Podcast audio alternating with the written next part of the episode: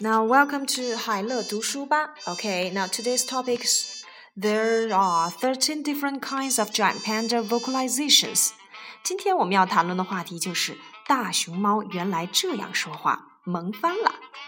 can you imagine giant pandas bark like sheep to say I love you and warble a cheerful I do when wooed by a suitor and bark like a dog when they are furious？你能够想象熊猫说我爱你的时候是咩咩咩，或者说我愿意的时候像鸟儿一样叫，而说我很生气的时候又像狗一样叫吗 Mm -hmm.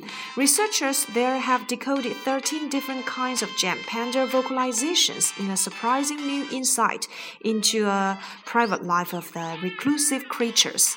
专家发现，大熊猫至少会用十三种不同的声音来表达不同的意思，而破译了这些熊猫语言，无疑将帮助专家们进一步了解大熊猫生活习性和心理，走进他们的世界。Panda cubs can barely vocalize at all except to say things like "GG," "I'm hungry," "Wow wow," "Not happy," or "Cuckoo," "Nice."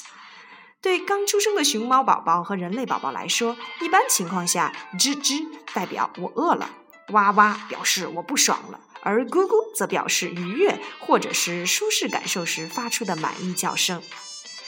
The only language teacher they have is their own mother. When they grow a little, cubs learn how to express themselves by roaring, barking, shouting, squealing, bleating, and chirping.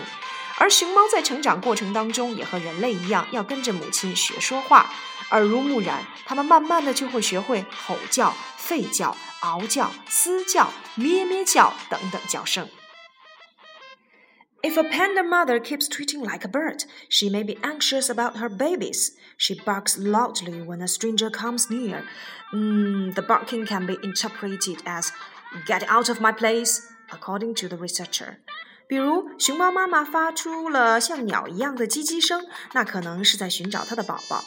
而当大熊猫们发出了汪汪的吠叫声时，千万不要靠近它们，因为那表示它们很愤怒，想要打架，或者是威胁对方不要进入自己的领地。